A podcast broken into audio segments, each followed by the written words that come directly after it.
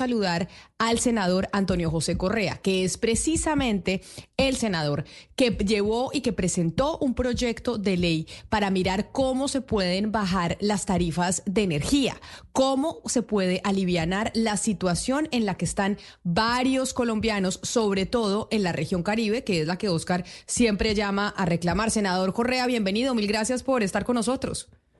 Muy buenos días a usted, eh, Camila, a, Oscar y a todos los radioescuchas que hasta ahora sintonizan a Blue Radio. Senador eh, Correa, estamos hablando del poderío de la bancada costeña, que la bancada costeña hoy tiene presidente de Cámara, presidente de Senado, e históricamente han sido muy importantes en el eh, legislativo. Y precisamente como han sido tan importantes en el legislativo, quiero hablar de ese proyecto de ley que usted llevó y que ya presentó, pero que llevó a discusión el miércoles en la Casa de Nariño. ¿Qué tanto apoyo va a tener ese proyecto de ley suyo sobre el, eh, pues mirar cómo se puede arreglar el tema de las tarifas para la ciudadanía, de las tarifas de energía? Sí, gracias Camila. Escuchaba atentamente eh, el panel y, y sí, en realidad somos, eh, hay dos hombres caribe al frente del Poder Legislativo en Cámara está el doctor Calle y en Senado el doctor Name. 61 eh, congresistas, pero yo quiero sumar algo que decía Oscar. existen unas motivaciones y, la principal motivación es la presión social que ha generado un tema que se tenía muchísimas expectativas y muchísima esperanza por parte de los 11 millones de habitantes de la región Caribe, sin distingo de clase, en que se le mejorara un tema de, primero, de calidad en el servicio de energía eléctrica. Segundo, eh, de tener justicia tarifaria. Y aquí lo que ocurrió es que a partir eh, de la transición eh, del 2019 de la liquidada Electricaribe hacia los dos operadores que hoy se encuentran en la región Caribe, que son Afinia y AIR, existió un incremento, primero en la fórmula tarifaria transitoria que se estableció en ese plan de desarrollo. ¿Qué fue esa fórmula tarifaria transitoria, Camila? Eh, había que hacer unas condiciones óptimas de mercado y se habló de unas inversiones proyectadas por parte del operador, pero no se obligó al operador a que hiciera esas inversiones de manera eh, real eh, en los cinco años en que opera esa fórmula tarifaria transitoria, que estableció un artículo, el artículo 318 del Plan de Desarrollo de Ley 1955 del 2019. Eh, entonces, esto incrementó la tarifa de energía. ¿Por qué? ¿Por qué? Porque trasladó las pérdidas técnicas y no técnicas al recibo del usuario. ¿Esto qué quiere decir? Hoy se está hablando de un 30% eh, con referencia a lo que cobraba Electricaribe. Esto de por sí eh, es un impacto y una presión social que todo el mundo en el Caribe lo sabe, lo que pasó con el famoso articulito del 318. Pero segundo, hay que decirlo, nosotros eh, hemos recogido, y hay que también mencionarlo y enfatizarle, esa presión social que hoy se ejerce en el Caribe y que recordemos que la costa define en las presidenciables y también elige un número importante de congresistas, son 61 congresistas que sabemos de que si no le cumplimos al Caribe, eh, muchas de las reelecciones de los que hoy estamos en el legislativo va a quedar en entredicho, porque existe no solamente un impacto social, sino también un impacto económico y la gente deja de comer por pagar el recibo de energía. Radicamos un proyecto de ley que va encaminado a subsanar una de las problemáticas que hoy se tiene y es la fórmula tarifaria transitoria que se estableció en ese artículo. No me lo pongan todo. Entonces, eh, en eso, ¿qué estamos diciendo en ese artículo? Ese artículo tiene eh, no solamente eh, unas, unos aspectos importantes en cuanto a los parágrafos, sino que se habla de que el artículo 318 estamos estableciendo de que el régimen regulatorio especial que les estoy hablando debe establecer que la variación en las tarifas para la región Caribe sea al menos igual a la variación porcentual de las tarifas del promedio nacional. Y en la medida en que se apliquen las inversiones realizadas, porque en, en, en el pasado quedó como inversiones proyectadas. No, pero, pero senador, pero tiene que explicármelo como para que la gente lo entienda. porque ahí usted nos está explicando y no y, no y no se entiende. Y tan importante es lo que usted está Tan importante es lo que usted está hablando, senador, que hoy que se está discutiendo sobre la reforma pensional, que el gobierno pues ha salido a decir que en el Congreso de la República no se está discutiendo las reformas y que si no se discuten, pues mirarán cómo se aprueban por otro lado. Acaba de trinar hace algunos minutos el senador presidente del Congreso, Iván Name, costeño también, de la bancada costeña, diciendo lo siguiente, ni engavetada ni en riesgo por falta de agendamiento. La reforma pensional continúa su trámite el miércoles de la semana entrante. La miopía centralista de algunos les impide mirar hacia las regiones. Hoy la costa está al borde del colapso por las confiscatorias e impagables tarifas de energía. Por eso, el martes se priorizó el debate correspondiente. Esta situación de la que estamos hablando con usted, claro que está afectando la agenda eh, legislativa y por eso le envía el presidente del Senado ese mensaje a quienes están criticando que no se siga discutiendo la reforma pensional, sino la importancia de hacer eh, pues ese debate eh, de lo que está pasando con la energía en el país. Y ahora sí le digo, explíquenos, pero para que podamos entender, ¿qué significa eso de que porcentualmente entonces quieren que a la, a, la costa les suban los precios de la energía diferente a como se les sube en el resto del país? Hombre, eh, debe existir una manera de cálculo en esta fórmula tarifaria igual a como se calcula en Bogotá o en el, en el Pacífico o en el eje cafetero. Pero voy más allá. Existen una evaluación que debían hacérsele a los operadores de esas pérdidas técnicas y no técnicas. Hoy, anteriormente, las pérdidas técnicas y no técnicas eran eh, mejoradas a través de inversiones del gobierno nacional, a través de unos proyectos que se llaman y unos rubros que se llaman FAER y PRONE. ¿Qué hacían los rubros de FAER y PRONE? Mejoraba la electrificación rural y la electrificación urbana el cable y todo aquello que permitía de que no se hicieran pérdidas técnicas.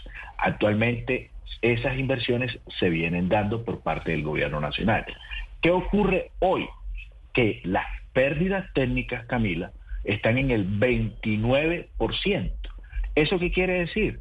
Que el operador no ha hecho las inversiones que se comprometió porque se quedó dormido porque lo ofreció ese artículo 318 de las 1955, se le trasladó esa carga inquisitiva al usuario, aumentó la tarifa de energía un 30% y la sorpresa que hoy nos llevamos es que las pérdidas técnicas que debían bajar al 3%, y Oscar lo sabe, como hombre caribe, están en un 29%. ¿Qué quiere decir esto? Primero, de que hemos radicado un proyecto de ley para decir claramente que esas pérdidas, eh, que se inste primero a la CREC a desarrollar una nueva fórmula tarifaria de acuerdo con lo invertido por la empresa operadora y el gobierno nacional. Digamos, es, es, claro lo que usted ha explicado, que hay algo que se puede cambiar específicamente para la zona caribe y es un ajuste de algo que les ocurre a ustedes que no a nosotros y usted lo acaba de explicar muy bien. Pero frente a sus quejas, paralelamente está sucediendo otra cosa y es que a nivel nacional el presidente está proponiendo una reforma integral de, los servicios públicos en Colombia. Yo quería preguntarle si usted está de acuerdo y también la bancada Caribe en su mayoría, la que se reunió esta semana en, el Palacio Nariño, si están de acuerdo con el presidente en dos cosas principales. Él quiere acabar la CREC porque dice que beneficia a los generadores y dos, quiere tener superpoderes el presidente para asumir una cantidad de tareas. ¿Ustedes de la bancada Caribe estarían de acuerdo con... con eh, ese eventual proyecto de ley? Bueno, lo primero que dijimos que en la ley de servicios públicos, eh, lo que el consenso de los 61 congresistas estamos de acuerdo es que no siga llegando a través de la factura de energía, que yo sé que no ocurre en otras regiones de nuestro país. Por ejemplo, impuesto a la seguridad ciudadana, como ocurre en el departamento de Bolívar, acá, recientemente aprobado por la Asamblea del Departamento. Segundo, cobro del aseo. Y tercero, algo muy nefasto, cobro del alumbrado público.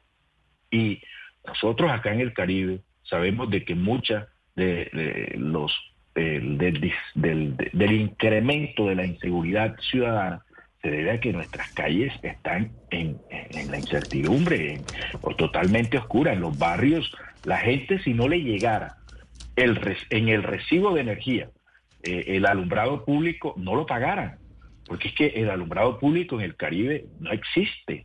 Hoy esto es un negocio lucrativo y lo dijimos en Casa de Nariño. Y si va la reforma a los servicios públicos es lo primero. Los consejos y asambleas que dejen de dar facultades eh, eh, que son sospechosas y que incrementan, son otro factor de incremento del servicio de la factura energética y que no permiten, es coercitivo. ¿Por qué es coercitivo? Porque obliga al usuario a que tiene que pagar el alumbrado público que no se presta, un servicio de aseo que tiene interrogantes y le ñapa, le colocan seguridad ciudadana. en ciudades como Cartagena y en el departamento de Bolívar. Mire, senador Correa, permítame, y usted ha hecho referencia al comienzo de la entrevista del tema social.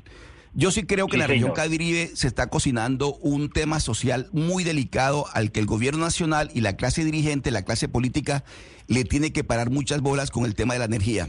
Pero le quiero contar lo siguiente.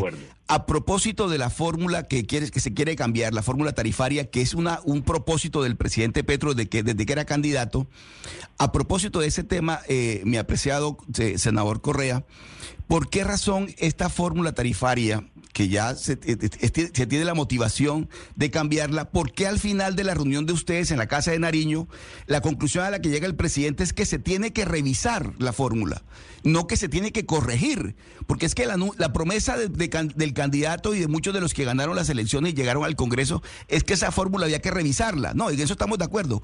Lo que está exigiendo el Caribe el Caribe en este momento lo que está viendo es que se corrija la fórmula, no que se revise. ¿Por qué no se llegó a esa conclusión en la Casa de Nariño con el presidente de la República y la bancada Caribe? Me apreciado senador Correa. totalmente de acuerdo, Oscar, hombre.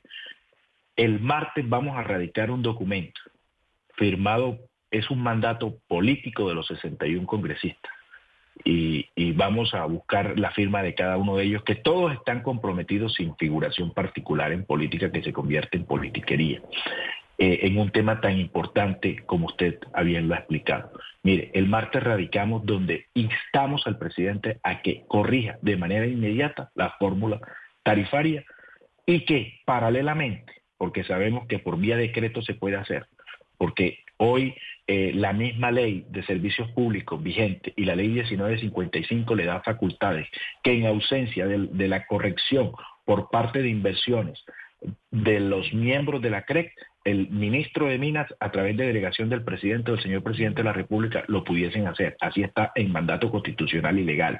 Entonces, lo vamos a instar, le vamos a dar un mandato eh, político para que cambie la fórmula tarifaria de carácter inmediato. Y le hemos solicitado que estos proyectos lleven mensaje de urgencia porque el Caribe no necesita muchos más aplazamientos, porque esto es una bomba de tiempo.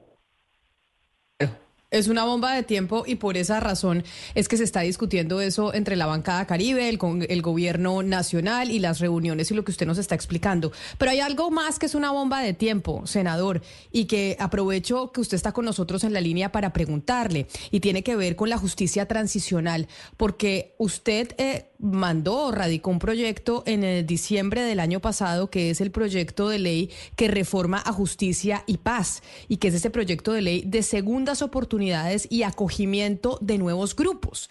Ese proyecto, según entiendo, lo que busca es modificar justicia y paz para que justicia y paz pueda servir para que allí esa justicia transicional pueda recibir a todos aquellos que firmen un acuerdo de paz con el gobierno nacional.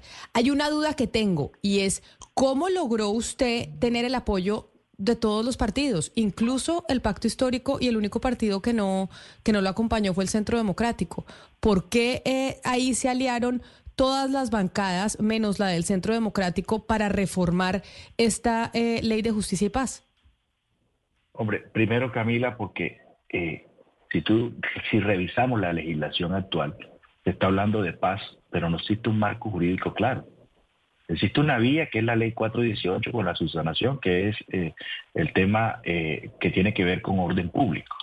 Pero no existe un marco jurídico, inclusive para las mesas existentes. Hoy en nuestro país existen dos marcos jurídicos de justicia transicional. El que el Congreso de la República estableció a través de la ley 975 para el sometimiento, recordemos que es una ley de sometimiento, de justicia y paz que fue revisada por la Honorable Corte Constitucional y es una de las primeras eh, observaciones y claridades que hay que dar. Esta ley no reconoce derechos políticos y hay que decirlo así claramente al país. Segundo, eh, ¿por qué eh, muchas firmas? Hombre, porque hoy, así tengan muchas críticas de forma, pero no de fondo, porque en realidad no hubo ausencia de justicia, porque el que menos pagó pagó ocho años de cárcel, como lo establecía la ley, y muchos de los que siguieron delinquiendo y, siguieron eh, eh, en, el delito después de la firma de los acuerdos, terminaron en una extradición. Recordemos el proceso con las extintas AUC. Entonces, es un marco jurídico que no hubo ausencia de justicia. Pero ¿qué nos preocupa al Congreso de la República? Que al son que va este marco jurídico que ha sido muy bueno y que ha sido garantista de alguna forma para las víctimas, para que exista verdad y para que exista reparación, eh, este tribunal que quedó en el marco de la ley que se llama Justicia y Paz, eh, habría que esperar 70 años para la última sentencia. En este caso, Camila, a quien debe importarle a la ley después del interés general del país a las víctimas. Y hoy los hijos o los nietos de las que fueron víctimas de las extintas AUC tendría que esperar 70 años para la última sentencia para acceder a la verdad, para acceder a la reparación. Entonces, lo primero que hicimos es que los procesos de paz, y segundo, también hay algo muy importante, uno hablando de paz a los grupos ilegales, uno no les puede decir que eternamente van a estar anquilados o anclados a, la vigilancia y a no recobrar no derechos políticos, sino derechos ciudadanos. ¿Qué confianza vamos a dar a esos ilegales que lleguen a reincorporarse a la vida civil sin ausencia de justicia, sin ausencia de reparación, sin ausencia, sin ausencia, por supuesto, eh, de verdad y sin ausencia de no repetición? Entonces, el primer marco que hemos dicho claramente en esa reforma es, bueno, vamos a corregir esos errores de forma, necesitamos que las víctimas, después de tantos años de esperar la verdad de los victimarios, no tengan que esperar 70 años más para el cierre de justicia y paz pero senador, leyendo, claro, pero leyendo el documento, discúlpeme, yo lo interrumpo y oyendo su respuesta. Este proyecto de segundas oportunidades que usted dice es realmente para las víctimas y no para facilitar los acuerdos de paz con los grupos al margen de la ley, pues parece la construcción de un andamiaje jurídico para permitir que ahí entre todo el mundo. Y ahí entonces todos aquellos, todos aquellos que vayan a hacer o, estén en el marco de esta negociación de la paz total en la que está el gobierno nacional, utilizarían esta ley de justicia y paz reformada o recargada en, eh, con el título de segundas oportunidades para, em, digamos, lavar jurídicamente todos aquellos delitos que se cometieron antes del acuerdo? O sea, este, este proyecto de ley que usted está presentando y que apoyan todas las bancadas menos el Centro Democrático, porque ahí eso es lo, lo que veo y me sorprendió, es que sería la estructura jurídica que se va a utilizar con las bandas criminales con las que se está negociando y con el ELN y otros grupos al margen de la ley que están dentro de ese gran proyecto que es la paz total? No, te cuento. El primer objetivo es hacer un órgano de cierre con las extintas, que es a través de la, de la justicia y paz, de las extintas AUC para que no tengamos que esperar 10 años. Ya el Congreso en el trámite definirá cuántos años y qué se debe evitar. Por ejemplo, Camila, para explicarte, una sentencia, cuánto demora en leerse dentro del Tribunal de Justicia y Paz. Entonces ahí donde vamos, se corrigen cosas de forma, de tiempos, para acortar los tiempos, porque al final de cuentas lo que nos interesa es que las víctimas sepan la verdad de sus victimarios, que entre otras cosas, en el proceso de paz con las extintas AUC es la región Caribe la que hoy reclama verdad. Son las víctimas del Caribe, pero también reclama la reparación, Camila. Nosotros necesitamos que esos victimarios, antes de que se cierre, nos digan qué funcionarios inescrupulosos cogieron las ficas que entregaron, los helicópteros que entregaron, los bienes que le entregaron a la extinta Dirección Nacional de Estupefacientes a través del fisco ¿A dónde cogieron? ¿En manos de qué inescrupulosos se quedaron y no de las víctimas? Es el momento de la, de la confrontación en aras de la verdad y de la verdadera reparación. ¿Cuántos recursos se entregaron esos victimarios que iban exclusivamente para las víctimas y que quedaron en manos de unos inescrupulosos? Eso es una, parte muy importante de la ley. Y, tercero, eh, eh, Camila, o sea, el tribunal que hoy debe estar al frente de todos aquellos que se desmovilizaron eh, en el momento, en el caso de las extintas UC, no puede ser otro tribunal, es justicia y paz. claro, pero entonces, pero eso, eso, eso dice usted, pero, pero la, pero, pero senador, lo que pasa es que en el texto que usted presenta dice que la ley tiene como objeto facilitar los procesos de paz y la reincorporación individual o colectiva a la vida civil de miembros de grupos armados al margen de la ley. Perfecto. Ahora voy al segundo punto. Segundo punto. Segundo punto, yo te hablé de objetivos generales, ya hablamos del primer punto. Segundo punto, debe existir un sometimiento para aquellos grupos que no tienen estatus político. Y aquí algo que yo hoy te voy a decir, Camila, llámese dentro de la ilegalidad hoy, casi que ningún grupo puede reclamar ese estatus político porque todos están arropados, llámese guerrillas, eh, bandas emergentes, por un fenómeno que le ha hecho tanto daño al país como es el fenómeno del narcotráfico. Hoy no podemos estar y seguir hablando de un error grave y de una imposición de los grupos al margen de la ley, de que primero hay que hablar de estatus político para hablar de paz y de que se debe desarrollar un marco jurídico de la paz en una mesa. No, es el Congreso de la República y el mensaje que le está diciendo hoy el Congreso de la República es, nosotros hacemos un marco jurídico y lo hacemos sin ausencia de justicia, hay una ley, no aceptamos una justicia transicional donde no se pague eh, eh, eh, por los delitos que se cometieron dentro de un centro reclusorio con un periodo determinado de tiempo que lo determinará el Congreso, porque esto apenas empieza. O sea, aquí no más de, delinquir para ir a la vía legal y para ir a decidir. No, porque es que la eh, realidad política del país ha cambiado. Venga, senador Correa, yo le pregunto una cosa. A ver, esto que usted nos está eh, diciendo que propone, ¿esto va de la mano con lo que Juan Fernando Petro llamaba perdón social? O sea, ¿va de la mano con el perdón social? No, señor. que, no, señor. en un, pero un principio cuando, cuando eh, se presentó iba eh, en la misma línea del perdón social de la, paz, de, la paz total y ahora vemos un panorama en que las FARC están, eh, los antiguos integrantes de FARC, hoy partido comunes, están, pues el secretariado, el antiguo secretariado, son los que están criticando a la JEP y uno se pregunta acá si esto sería un primer paso para abrir a comunes también para empezar o sería solo para paramilitares o o, exactamente a quiénes acogería, cuál sería el resorte. Recordemos que la, modificación de la ley 418 en la revisión de la Corte Constitucional habló de grupos de macrocriminalidad de alto impacto, o sea, grupos que no están dentro del resorte político. Y hay que recalcar, aquí no va a haber ausencia de justicia.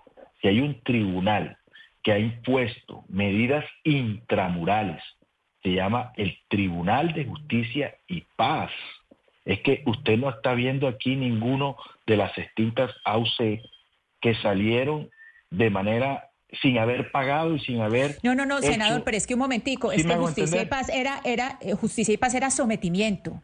La JEP, es una ley de sometimiento. era, una, era, una negociación, son dos cosas distintas. La, negociación. No, no, no, no. Es, es, fruto de una negociación y son, y son penas alternativas.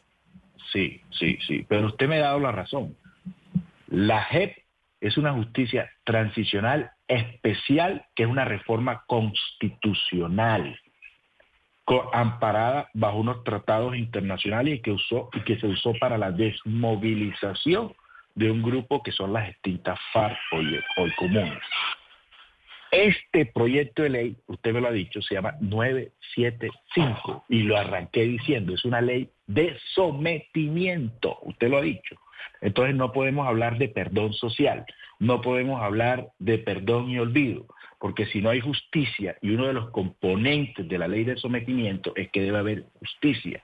¿Y qué se busca con esta ley 975? Fortalecer el elemento del órgano acusatorio para que sea mucho más robusto y pueda resolver las acusaciones, en este caso la Fiscalía General de la Nación.